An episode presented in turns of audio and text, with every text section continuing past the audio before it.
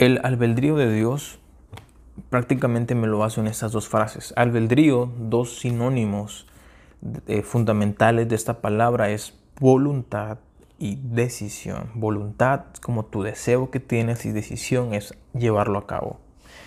Fíjate el significado, nomás la primera parte dice libertad individual. So, por eso es que podemos ver tanto debate en cuanto que lo que lo, las situaciones que pasan en el mundo en cuanto a esta pandemia, la manera en la que la gente piensa, cómo reacciona ante ellos, eh, que es puro cuento del gobierno, que sí es real, que, que, no es real, hablando del aborto, que sí es bueno, que no es bueno, hablando de la homosexualidad y de tantos temas. Es más, hablando de la misma Biblia, la gente llega a tener libertad individual para interpretarla a su manera. Por eso es que si te das cuenta, ¿Eres cristiano o de qué denominación? ¿Por qué? Algunas denominaciones comparten ciertos puntos diferentes o más puntos que otras.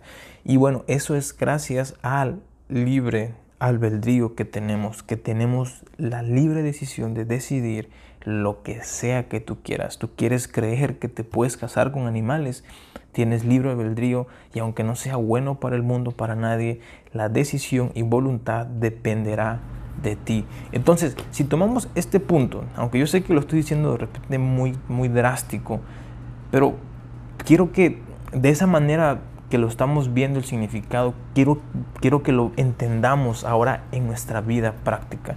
Significa que si, si tenemos libre voluntad y libre deseo, significa que tenemos el poder de decidir lo que va a suceder en nuestra vida significa que tenemos el poder para decidir lo que va a suceder en nuestra vida, es cierto o no es cierto. So, prácticamente la famosa frase que se usa a veces, que sea lo que Dios quiera que pase, que sea la voluntad de Dios, realmente puede funcionar mientras vivimos en este mundo con un libre albedrío. O sea, puede haber una coherencia entre tener una libre decisión y decirle, ah, pero que sea la voluntad de Dios, que sea lo que Dios quiera. ¿Es posible?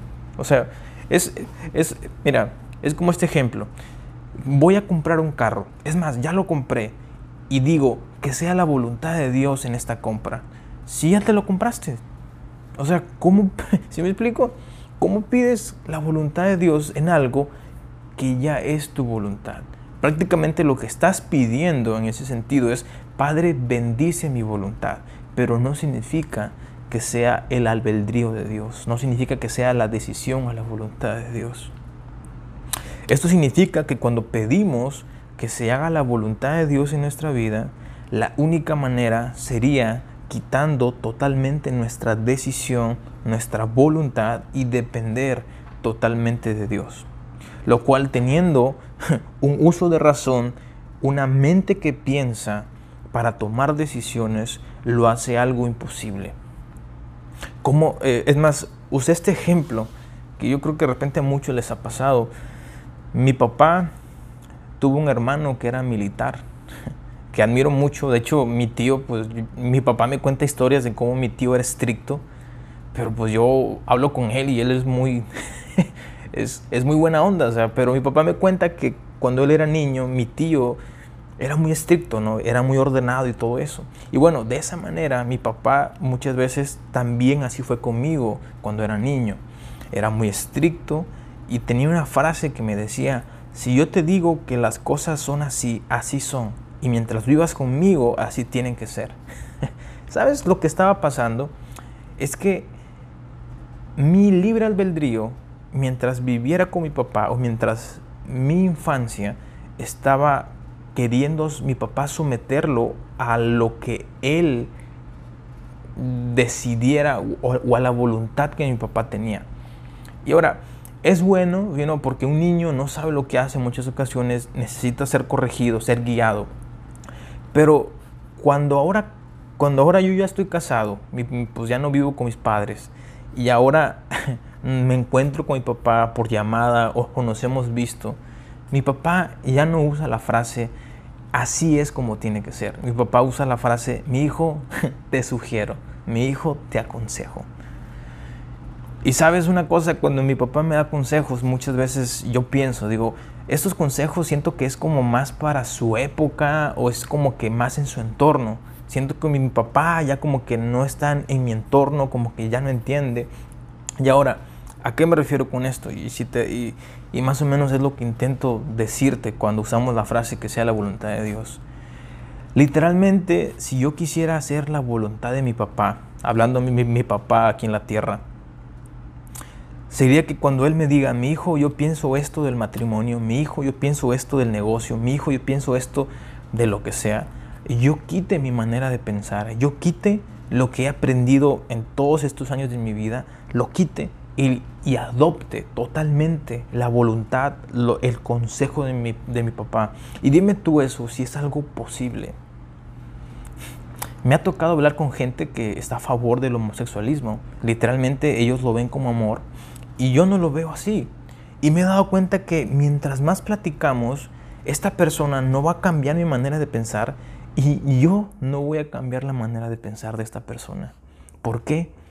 Porque no es un pensamiento que a veces se le ocurrió, es un pensamiento que tiene años. Lo que yo tengo, la fe en Dios, tengo años en esto. Ellos también tienen años en eso. Yo prácticamente no es convencer al otro, cambiar su libre decisión. No es fácil, porque cambiar lo que tú crees de la vida, tus convicciones, no es algo que puede pasar así tan fácil.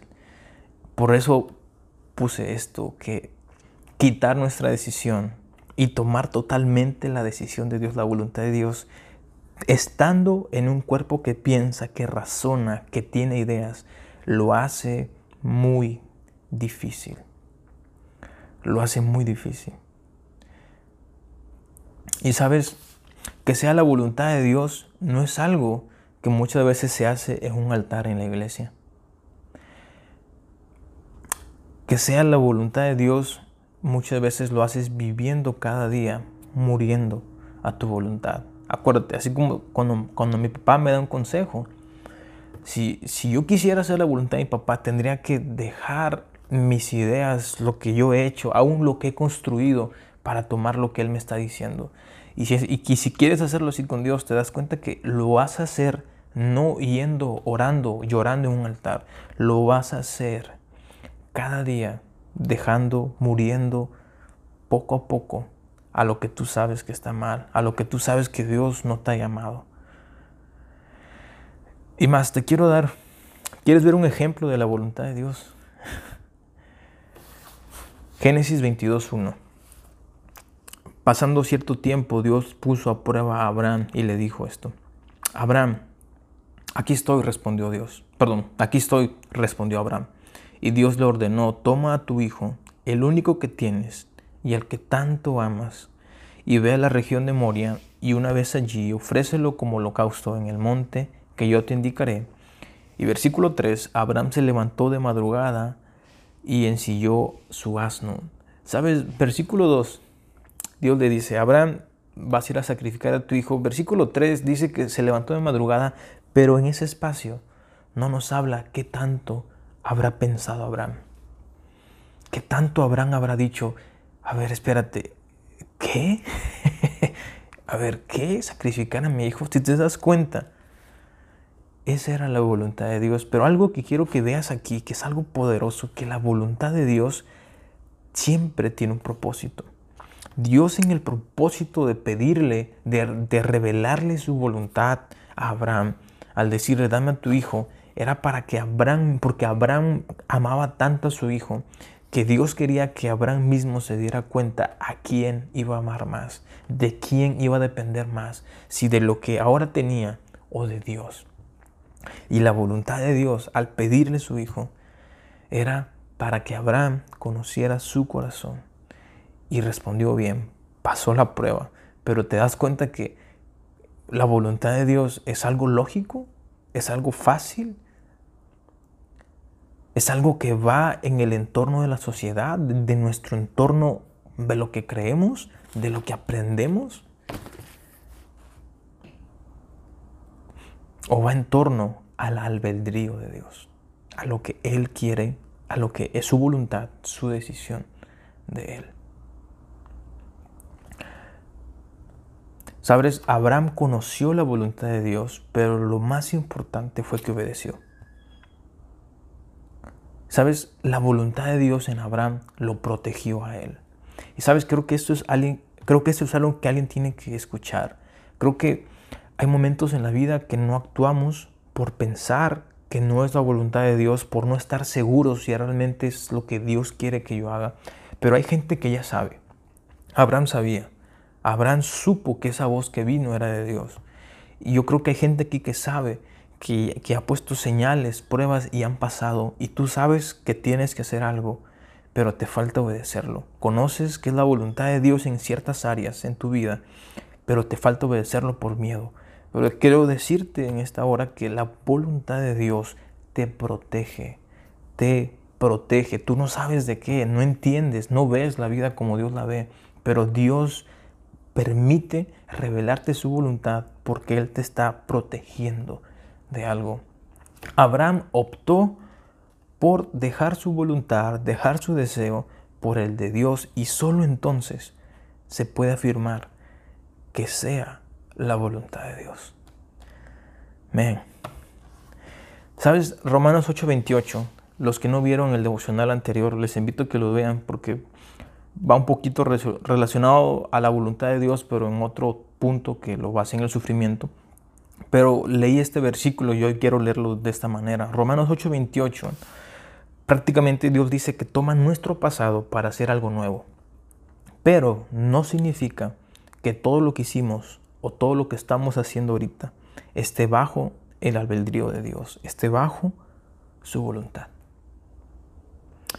Bueno, esto es todo, espero que te sea de bendición. Dios te bendiga y pues si tienes algún comentario, alguna petición o si eras tú para lo que era esta palabra, pues déjanoslo saber en los comentarios. Dios te bendiga.